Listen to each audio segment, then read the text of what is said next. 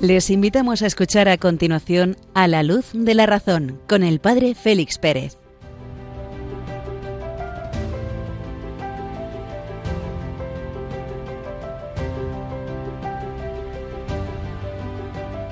Muy buenas noches queridos amigos de Radio María. Acabamos de escuchar las señales horarias de medianoche en la península y Baleares, Ceuta y Melilla, una hora menos en las Islas Canarias de este miércoles 5 de julio de 2023. Un cordial saludo desde Béjar en Salamanca del Padre Félix Pérez que os acompaña a la luz de la razón. Y sin más nos adentramos en los contenidos de este programa.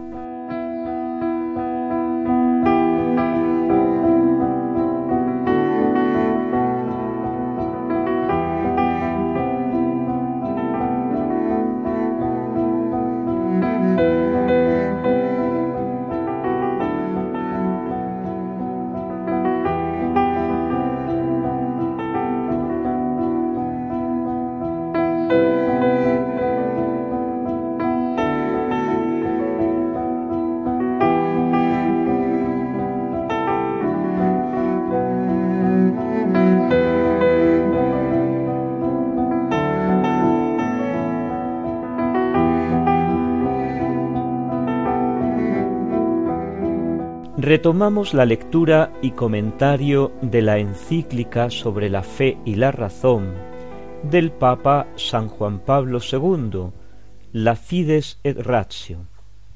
Estábamos abordando el capítulo cuarto, la relación entre la fe y la razón, en aquellas etapas más significativas del encuentro entre la fe y la razón y colocaba el Papa en el número treinta y seis el primer encuentro entre la fe y la razón en el Areópago de Atenas, esa plaza pública donde los atenienses pasaban largos ratos escuchando las opiniones de unos y de otros.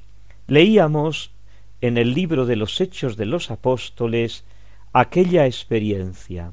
Mientras Pablo les esperaba en Atenas, estaba interiormente indignado al ver la ciudad llena de ídolos.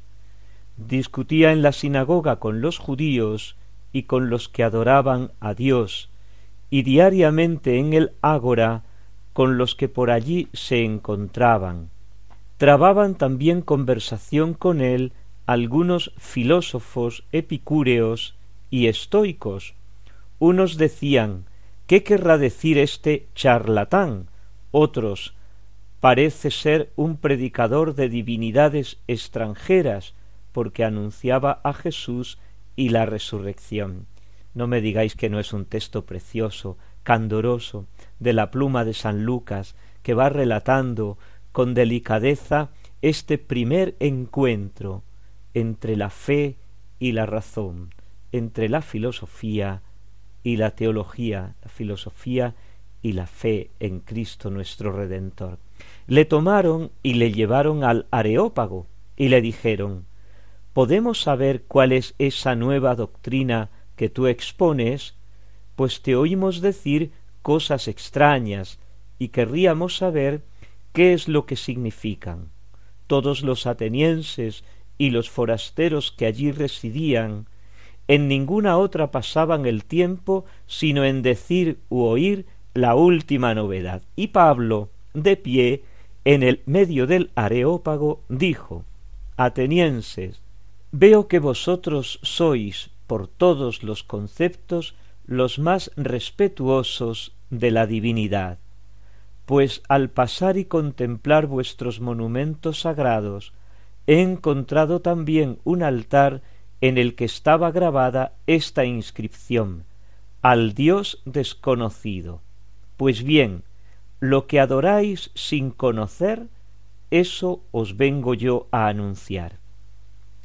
El Dios que hizo el mundo y todo lo que hay en él, que es Señor del cielo y de la tierra, no habita en santuarios fabricados por mano de hombres, ni es servido por manos humanas, como si de algo estuviera necesitado el que a todos da la vida, el aliento y todas las cosas. Y así continúa. Bueno, es preferible leer el texto sin ningún comentario por la riqueza y por el candor que tiene. Él creó de un solo principio todo el linaje humano, para que habitase sobre toda la faz de la tierra, fijando los tiempos determinados y los límites del lugar donde habían de habitar, con el fin de que buscasen la divinidad, para ver si a tientas la buscaban y la hallaban, por más que no se encuentra lejos de cada uno de nosotros, pues en él vivimos, nos movemos y existimos, como han dicho algunos de vosotros, porque nosotros también somos de su linaje.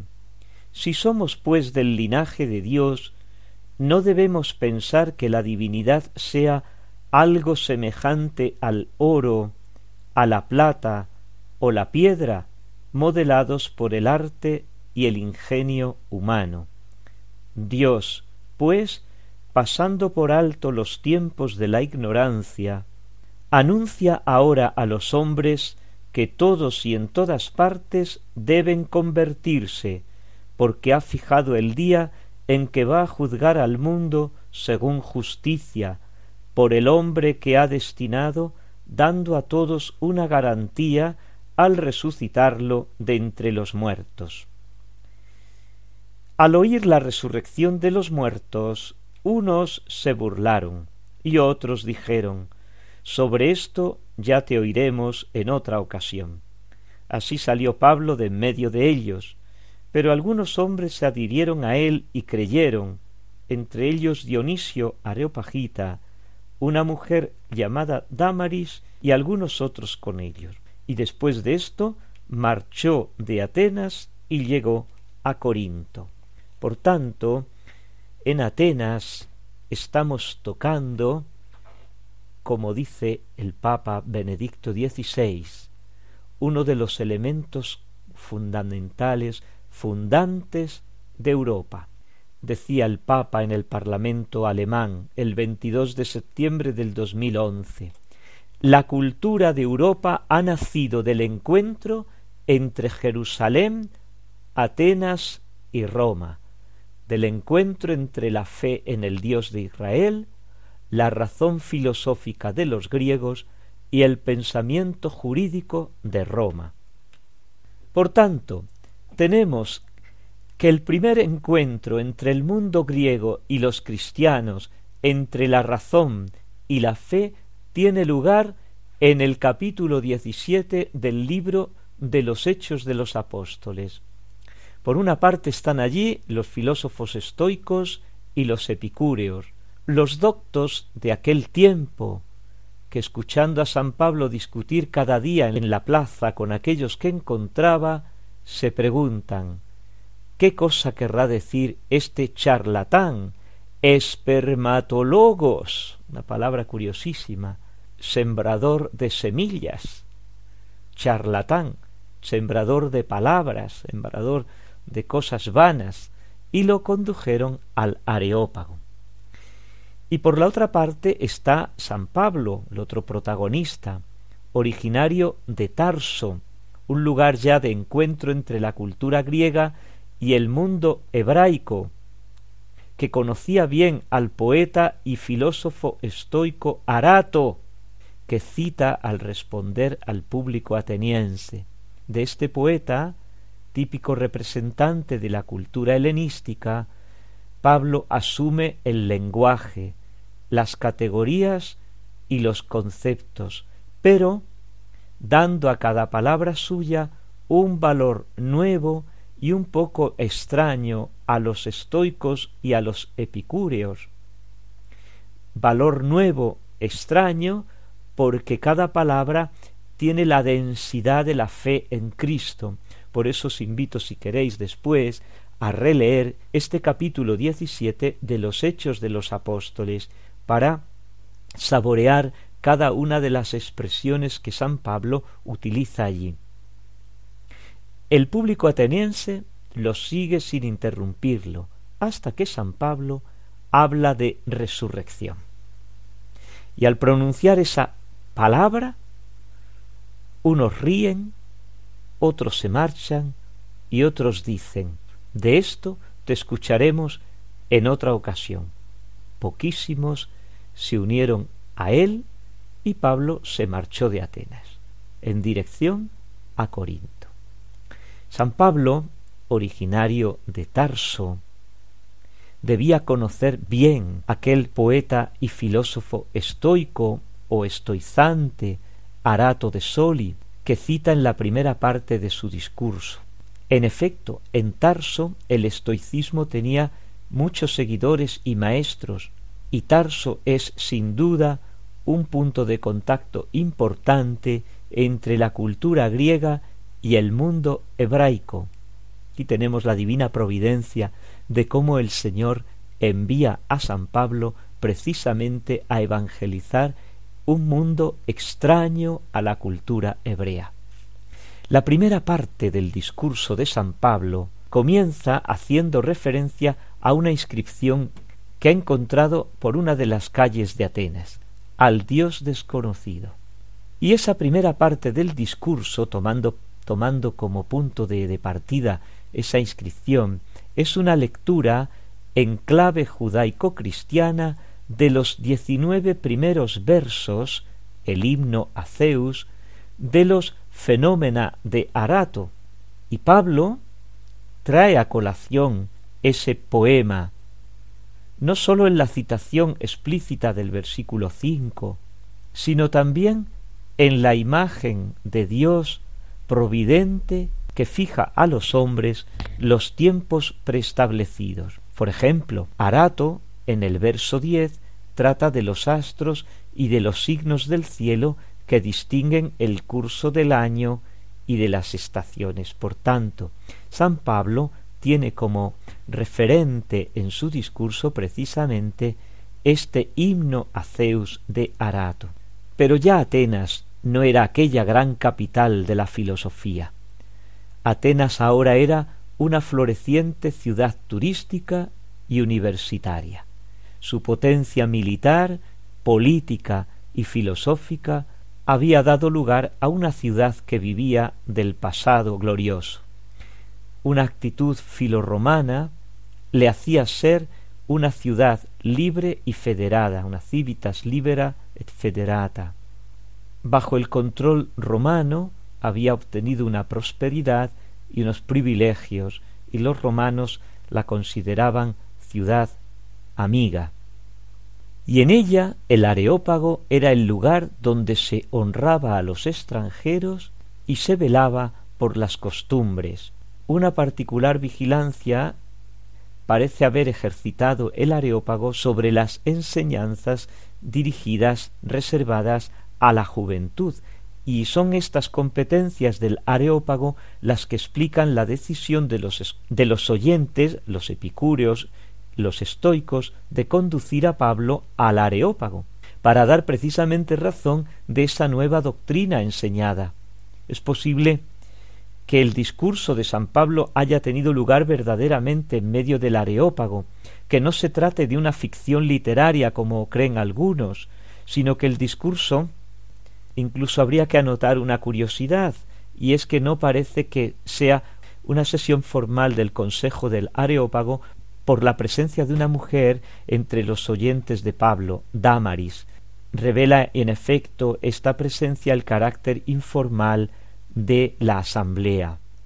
Pero este primer contacto de San Pablo con el mundo de Atenas, con el mundo de la filosofía, se interrumpe de pronto. ¿Y se interrumpe de pronto para abandonarlo ya definitivamente? No, porque curiosamente en Roma Pablo vuelve a tener contacto con los estoicos. Pablo vuelve a tener contacto con la filosofía y así, capítulos primeros de la carta a los romanos, vuelve al argumento de la filosofía. Incluso en la carta a los colosenses, ambas citas recurren en la encíclica Fides et Ratio y nos darán para sucesivos comentarios unos momentos musicales para adentrarnos en la segunda parte del programa.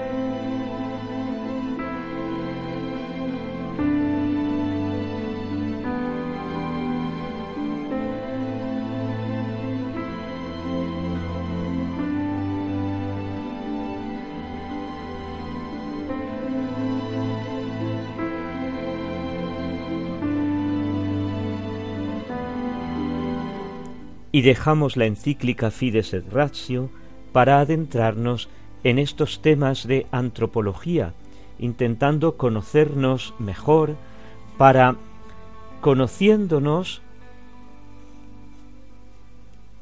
intentando conocernos mejor y de esta manera poder autogestionarnos, como se diría un poco en un lenguaje cursi de hoy día.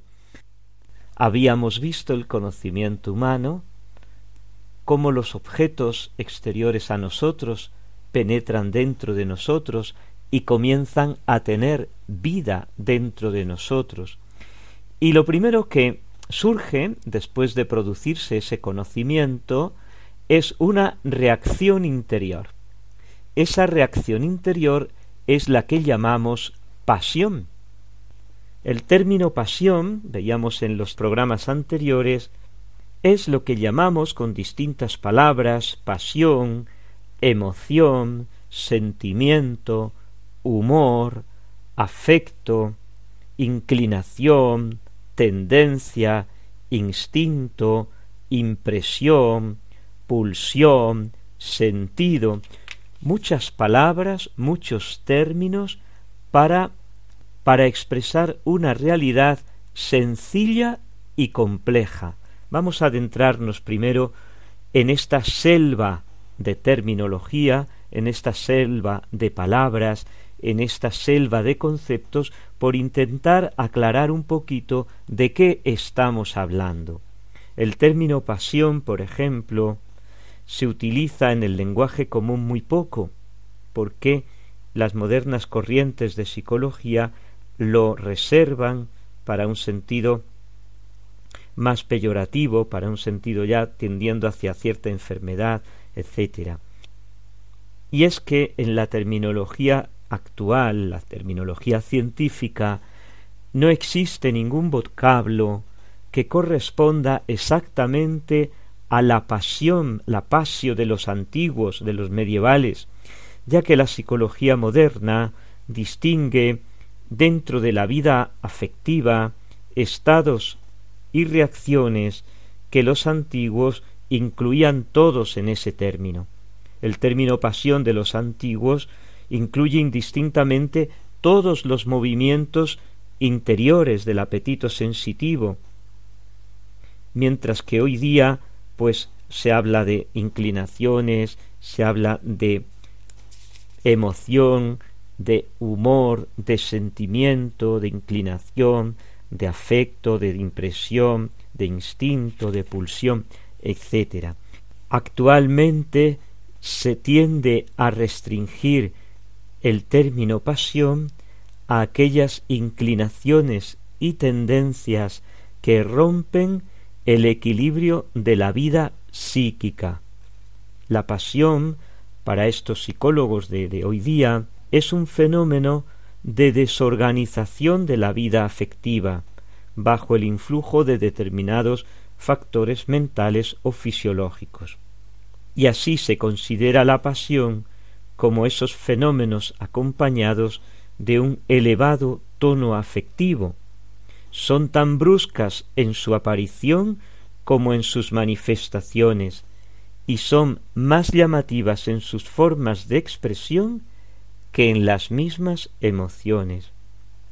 Para estas corrientes psicológicas actuales, las pasiones representan un estado de ulterior desarrollo de las emociones, acompañado de un elevado tono de placer hedónico, de, manifestación de la, de la interioridad. Durante el desarrollo de una pasión, por ejemplo, las actividades mentales pueden decirse que vienen absorbidas por la misma pasión.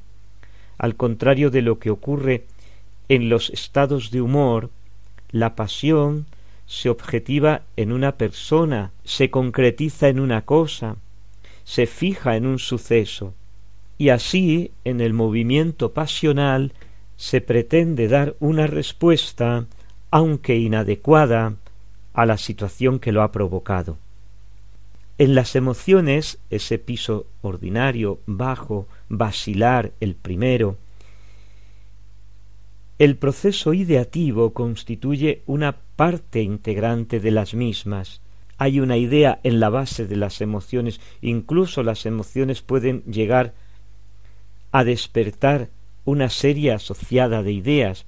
Sin embargo, por el contrario, en la pasión el flujo normal de la ideación queda oculto. Por eso cuando se reflexiona sobre el contenido mental de una pasión, se comprueba que las ideas presentes en la conciencia son escasas, a menudo incoherentes, sobre todo si se comparan con el desarrollo normal ideativo de un sujeto concreto. Vamos a repasar brevemente los términos que se emplean hoy día para verter el contenido de lo que los clásicos llamaban pasión. Y el primero que nos encontramos es precisamente la emoción. La emoción es una perturbación profunda, aunque transitoria, de la vida afectiva, en virtud de la cual la sensibilidad parece proyectarse fuera de sí misma. La sensibilidad sale como de sí misma, se mueve hacia, e moverse, emoción, se mueve hacia. Si esta emoción es brusca, suele ser signo de antecedentes instintivos, automáticos o reflejos, y la emoción suele ir acompañada de un elevado grado de atención que absorbe hacia sí la actividad consciente del sujeto. La emoción, y todos tenemos emociones, muchas emociones a lo largo del día, porque nuestro interior va respondiendo, se va moviendo, se va impresionando de los conocimientos que le llegan a través de los sentidos externos e internos. Otro término más o menos afín al contenido de lo que los antiguos llamaban pasión, es sentimiento, que expresa los apetitos, las tendencias, los impulsos propios del complejo humano, que somos alma y cuerpo, psicofísico. Estos sentimientos no distinguen claramente lo que es manifestación propia del apetito racional, en el caso nuestro, de los en, en el caso de la naturaleza humana, de lo que depende del psiquismo inferior o sensorial. Los sentimientos son estados en los que se conjugan actividades cognoscitivas de imaginación, de pensamiento, junto con un componente de carácter afectivo. Este tono afectivo modula las actividades mentales del sujeto y se manifiesta en sus actitudes y en sus formas de expresión.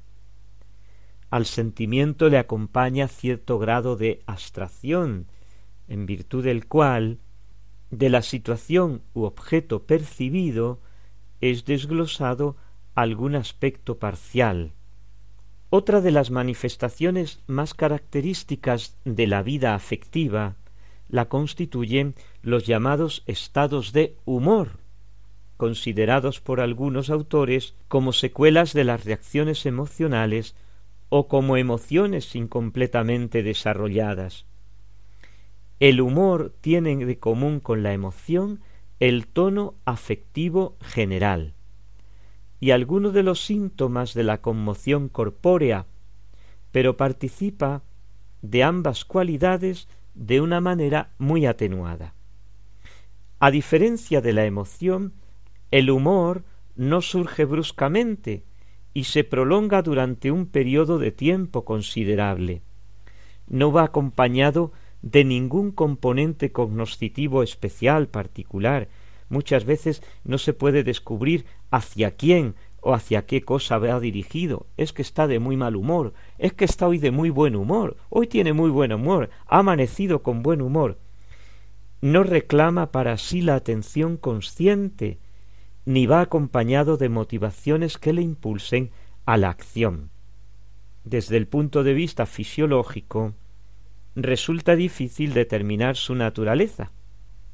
Muchas veces está más ligado a, circunstancias fisiológicas que a una experiencia psicológica inmediata, aunque también se dan estados de humor claramente vinculados a experiencias psíquicas. He dormido mal, pues hoy no está de muy, buen humor. He dormido estupendamente, hoy he amanecido de muy buen humor. Está el tiempo fenomenal, estoy de muy buen humor hay ahí una serie de componentes de componentes que no son sólo psicológicos. ¿De dónde proceden los estados de humor? No sabemos. Los antiguos, los físicos griegos, Hipócrates, Galeno, hablaban de los humores. Utilizaban además esta palabra, humores. Otro término que solemos emplear para hablar de las pasiones del mundo interior es el afecto o afección, que son los actos de la voluntad y de la sensibilidad. El afecto provoca especialmente actos de amor, de ternura, de empatía, de simpatía, un determinado y restringido grupo de pasiones. Los llamados estados afectivos tienen un significado demasiado estático, para convenir con el, con el concepto de pasión que es más dinámico, es más reacción, puesto que consiste fundamentalmente en un movimiento, en una conmoción. Otro concepto que solemos emplear es la inclinación, que connota más las tendencias o las disposiciones habituales de un sujeto a proyectarse hacia un objeto y no tanto los movimientos de la sensibilidad, de la afectividad sensible. El instinto. También algunas veces se le ha querido ver como pasión, indica un movimiento profundo, innato en el sujeto a la supervivencia. Finalmente, la impresión, he tenido esta impresión, me causa esta impresión, es una modificación transeúnte de las facultades cognoscitivas, impresionada, matizada, agarrada por un movimiento de carácter afectivo. Últimamente también se emplea el término de pulsión con una connotación un tanto imprecisa.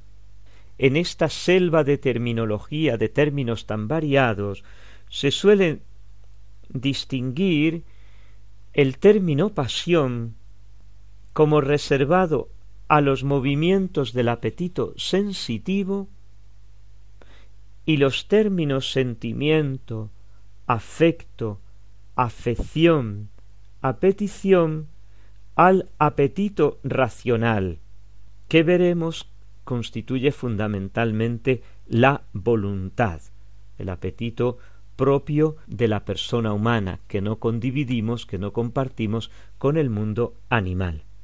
Se suele emplear también el término sentido como reacción emocional suave y afección como un movimiento vehemente hacia un objeto apetecido. Vamos a volver los ojos a Santo Tomás para concluir un poco esta reflexión sobre los términos, sobre las palabras que empleamos para la pasión. Santo Tomás emplea el nombre de pasión en varios sentidos y todos ellos tienen un denominador común, una idea común de base, de fondo, que es movimiento del apetito sensitivo que sigue al conocimiento sensitivo. Así de sencillo. Una vez que ha entrado dentro de nosotros el objeto exterior a nosotros mediante el conocimiento, hay dentro de nosotros algo que reacciona ante ese objeto que ha penetrado. ¿Cómo? ¿Deseándolo o rechazándolo? Esta reacción ante el objeto conocido que ha penetrado dentro de nosotros es una recepción con pérdida en el sujeto, cada uno de nosotros, de una cualidad o disposición que tenía, por ejemplo, la paz, la serenidad, la tranquilidad frente a algo que me amenaza, o al contrario, algo que yo necesito y cuyo conocimiento me ha llegado, por ejemplo, pues necesito comer y a través del olfato me ha llegado el conocimiento de que los alimentos están ya debidamente dispuestos, surge dentro de mí la pasión, el amor hacia la comida, porque es conveniente a mi naturaleza. Viendo así desplazados dentro de nosotros otras cualidades, otras disposiciones contrarias y nocivas al sujeto, contrarias y nocivas a cada uno de nosotros. Por tanto, estamos ante un concepto de pasión sumamente interesante, porque nos adentra, nos abre el horizonte para poder comprender que la pasión es el corazón de toda la vida afectiva, de toda la vida motora dentro de nosotros.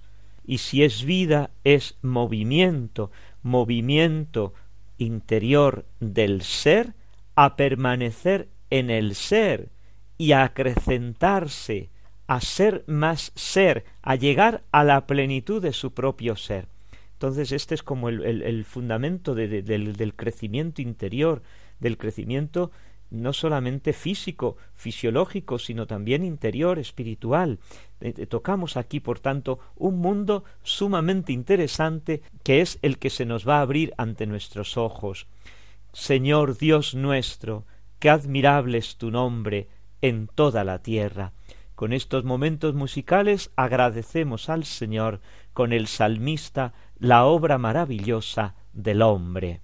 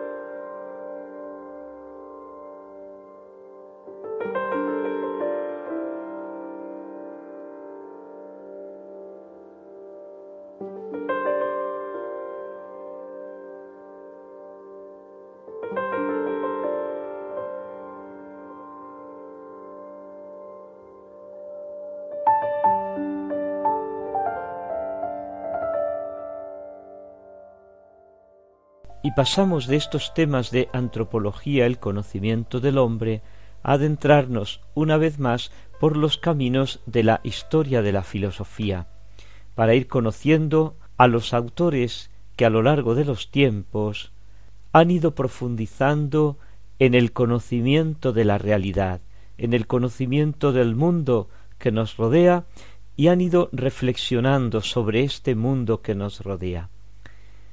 En el programa anterior nos habíamos detenido de nuevo en la Grecia clásica. Habíamos presentado a Parménides de Lea, el siglo V antes de Cristo, y nos habíamos detenido en algunos de los pasajes de su poema, de su gran obra sobre la naturaleza. En un carro alado, arrastrado por fogosos caballos, marcha el poeta por el camino de la diosa lo guían las hijas del sol, que apartan los velos de sus rostros y dejan la morada de la noche guardada por la justicia. La diosa saluda a Parménides y le dice que es menester que aprenda a conocerlo todo, tanto el corazón inquebrantable de la verdad bien redondeada, como las opiniones de los mortales que aún no tienen verdadera certeza. Y le dice que no hay más que una vía de la que se puede hablar. Con esto termina la introducción que veíamos el día pasado. En ella vemos una clara alusión al paso de la conciencia mítica a la teorética, el paso del mitos al logos, el comienzo de la filosofía. Las Elíades, las hijas del sol, lo han sacado de la oscuridad. La metáfora de los velos significa la verdad, entendida en Grecia como un desvelar o descubrir. Y veíamos la primera parte del poema, en la que la diosa habla de dos vías, la vía de la verdad y la vía de la opinión. Y dentro de la vía de la verdad, la diosa le presentaba la vía de lo que es y la vía de lo que no es. Y se articula de este modo por primera vez el principio de no contradicción. Teniendo presente el significado integral que otorga Parménides al ser y al no ser, y por tanto al principio de no contradicción, no se puede ser y no ser a la vez en el mismo aspecto, en el mismo sentido, resultan comprensibles los signos, los rasgos esenciales, los atributos del ser, que en el poema se van deduciendo de modo gradual, con una lógica férrea, y con una lucidez absolutamente sorprendente, hasta el punto de que el mismo Platón quedaba fascinado por la manera como Parménides había penetrado en la profundidad del ser y lo califica de venerable y terrible. Es, yo creo que es sumamente importante este momento de la historia de la filosofía en el que Parménides va describiendo las cualidades del ser, va, va deduciendo las cualidades, las características del ser, porque estamos tocando uno de los elementos fundantes de la filosofía de todos los tiempos. ¿Qué es el ser? El ser es, en primer lugar, dice Parménides, no engendrado e incorruptible no engendrado porque si lo fuese procedería de un no ser, lo cual es absurdo ya que el no ser no puede existir. O bien procedería del ser, también es absurdo porque entonces ya existiría, ya sería. Y por la misma razón no puede corromperse, no puede desaparecer, no puede llegar a no ser, porque el no ser no es. Ni siquiera puede avanzar hacia el ser. No hay movimiento, porque avanzar hacia el ser no es más que ser y por lo tanto permanecer en el ser. Parecen trabalenguas, pero si lo analizamos un poquito, no mucho, un poquito, nos damos cuenta de ello. El ser es incorruptible y ahora lo vamos a entender mejor todavía. Segunda cualidad, el ser es eternamente presente. No tiene ni pasado, porque el pasado es aquello que ya no es, ni futuro, porque el futuro es aquello que todavía no es. El ser es un presente eterno, sin comienzo ni final. Dice Parménides en su poema, sólo le queda un camino a nuestra palabra, se presta a ser. En este camino hay señales indicadoras que el ser no es engendrado y también que es imperecedero. En efecto, es un todo, inmóvil y sin final ni comienzo, ni otrora fue, ni será, porque es ahora todo a la vez, uno, continuo. ¿Qué origen le buscarás? ¿Cómo y dónde habría crecido? Del no ser, no te lo permito, ni decirlo, ni pensarlo. En efecto, no es posible ni decir ni pensar que no es.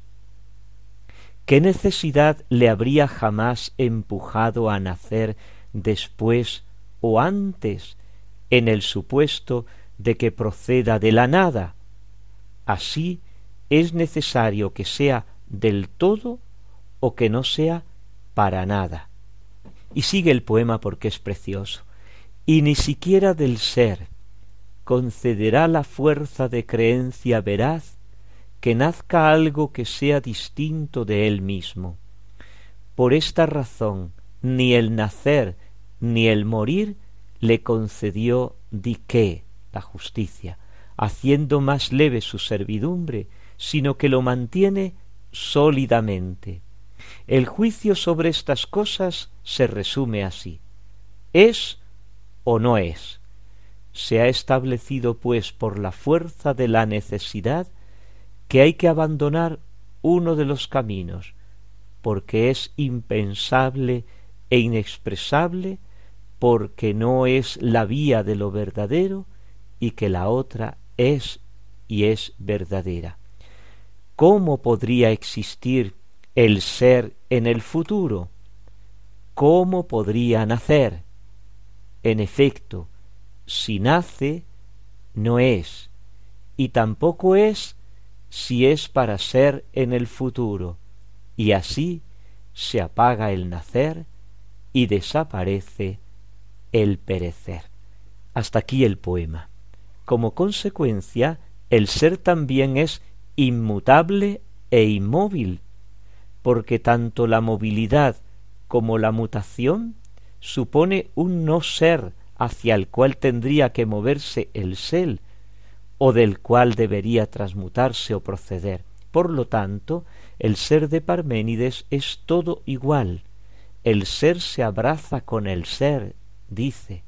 No es pensable más que ser, y un menos ser supondría una intervención del no ser. Dice el poema. Ni hay tampoco no ser que le impida alcanzar la plenitud, ni es posible que el ser sea ora más lleno, ora más vacío de lo que es, porque es todo entero inviolable, igual a sí mismo por todas partes, semejantemente en la extensión de sus confines. Ahí está. Parménides proclama varias veces que su ser es algo, ojo, limitado y finito. ¿Cómo? tendría que ser infinito. Pues no, nos dice que es limitado y finito, en el sentido de acabado y perfecto. La igualdad absoluta, la finitud, la complenitud, la perfección.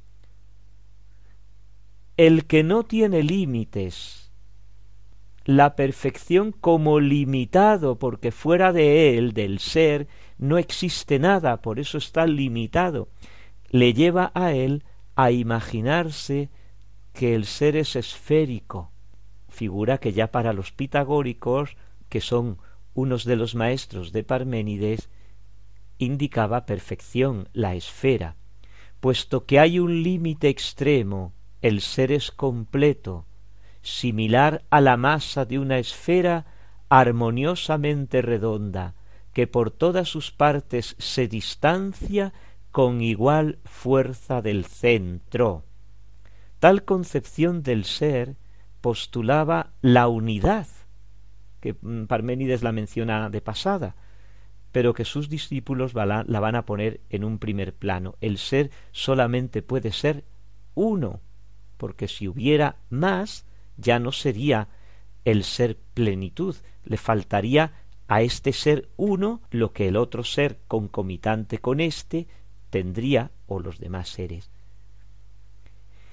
La única verdad, pues, consiste en que el ser no engendrado, incorruptible, inmutable, inmóvil, igual, esférico y uno. Todas las demás cosas no son más que nombres vacíos.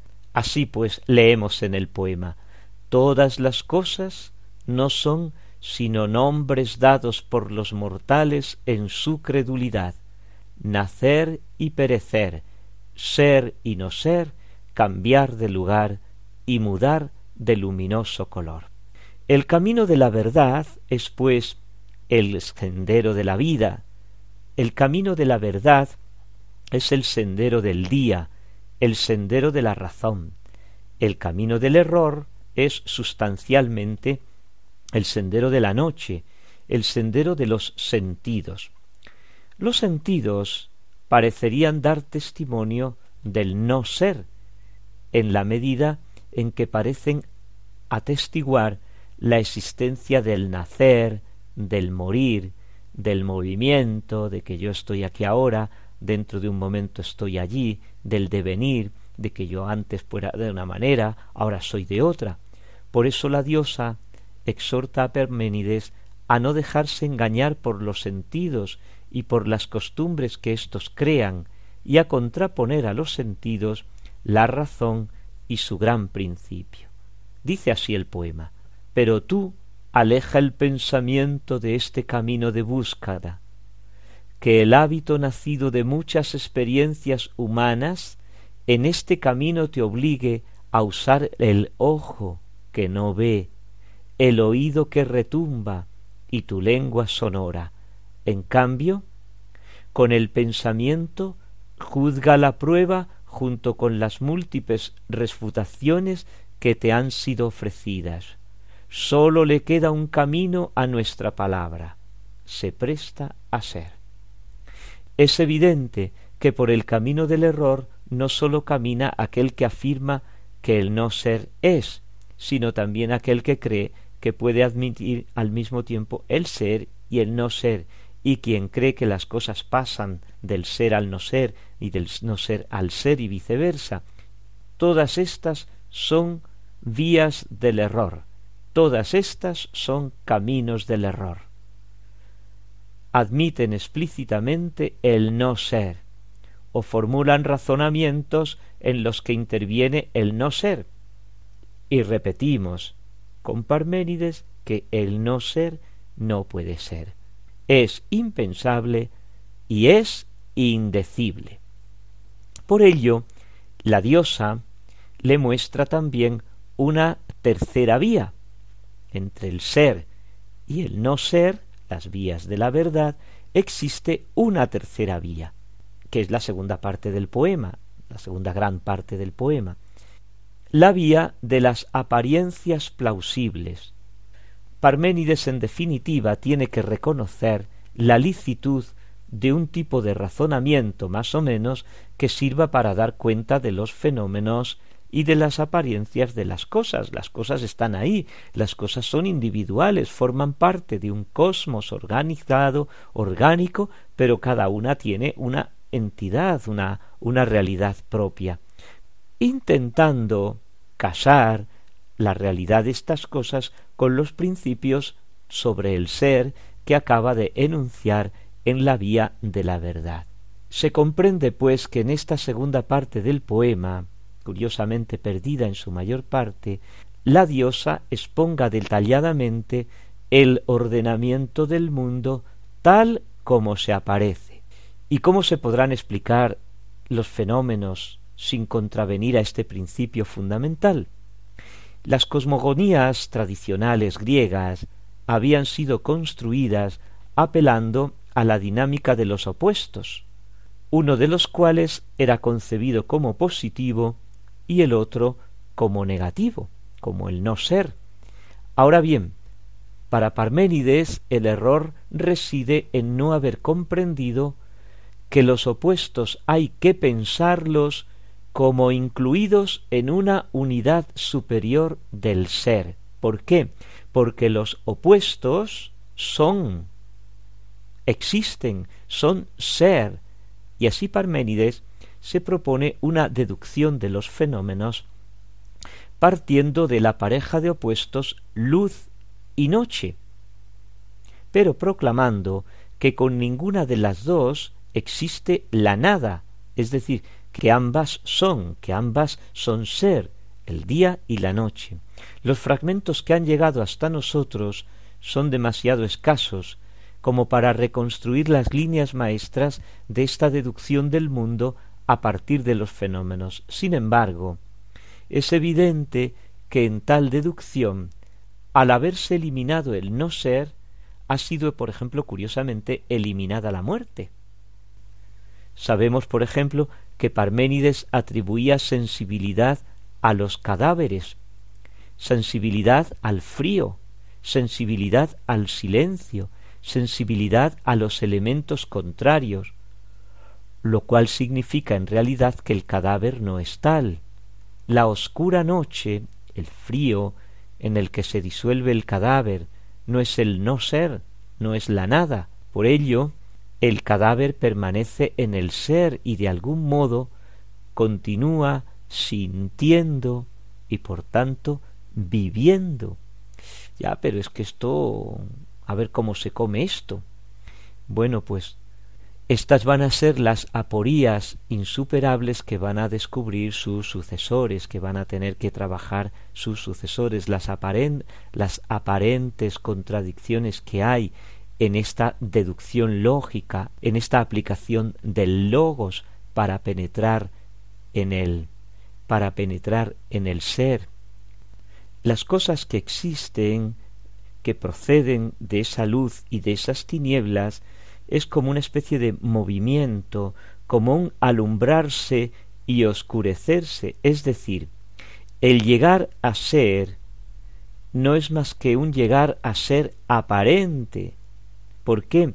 Porque las cosas que parece que llegan a ser ya eran, ya estaban, pero como escondidas, como en tinieblas. El movimiento es variación, no es generar una cosa de la nada, no es generar y, y, y, y, que desaparezca otra vez en la nada. El movimiento es variación y es convención, nombres que nosotros ponemos a las cosas. El, el, paso de la noche al día es un poco el que guía a es un poco para entenderlo el que guía a Parménides para dar eh, nombre, para dar rostro, para dar eh, fisonomía a todas las cosas. Durante la noche no percibimos nada, todo es oscuro, toda la realidad está subsumida en la sombra, y cuando aparece la luz, toda la realidad se ilumina, se diversifican las cosas, los entes, las partes del ser. Ente es un participio. Entonces se van como configurando los distintos seres, entrecomillada la palabra ser, y nosotros los nominamos para identificarlos, para delimitarlos. Por ahí va a ir el camino ahora de la filosofía. Ha dado un paso de gigante podemos preguntarnos ahora el sentido del descubrimiento de Parménides. Las cosas en griego, pragmata, muestran a los sentidos múltiples predicados o propiedades. Son coloreadas, son calientes, son frías, son duras, blandas, grandes o pequeñas, animales, árboles, rocas, estrellas, fuego, barcos hechos por los hombres, pero consideradas con el pensamiento, con el otro órgano que también tenemos, además de los sentidos, presentan una propiedad sumamente importante y común a todas, que antes de ser blancas, rojas, calientes, madera o piedra, son, son simplemente. Aparece el ser como la propiedad esencial de todas las cosas como lo que se ha llamado después un predicado real, que no se manifiesta sino al nus, que está velado a los sentidos y que se desvela ante la inteligencia, la mente o el nus. Y así ahora las cosas aparecen como entes, como participios de presente del verbo ser, como trocitos del ser. ¿Y quién descubre estos trocitos del ser en las cosas? La nus, el intelecto, la inteligencia, la mente. Y entre el ente y la nus, entre los seres concretos y la inteligencia, aparece una conexión esencial que no se da el uno sin el otro. Y por eso Parménides dice que son lo mismo el ser y el nous. A los ojos del nous, el ente es uno e inmóvil frente a la pluralidad y cambio que las cosas nos muestran en los sentidos. En Parménides tenemos, pues, el comienzo de la escisión entre los dos mundos, el mundo de la verdad, el mundo de la apariencia, el mundo de la inteligencia, el mundo de los sentidos, y por aquí va a caminar impresionantemente la filosofía. Está dando un paso de gigante. Lo dejamos aquí porque se nos agota el tiempo. Un momento musical para elevar nuestra alma a contemplar estas maravillas que la inteligencia humana puede llegar a comprender, puede llegar a captar y puede llegar a expresar.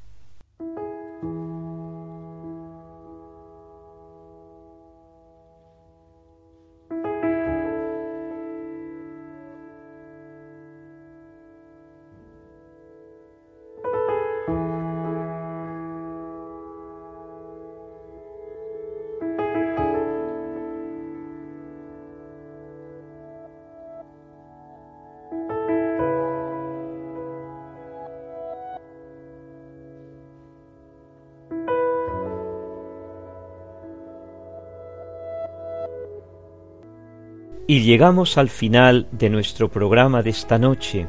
Podéis enviar vuestros comentarios y preguntas al correo electrónico del programa a la luz de la razón arroba Radio María ES. Allí os esperamos. Muy buenas noches, que Dios os bendiga. Ave María Purísima.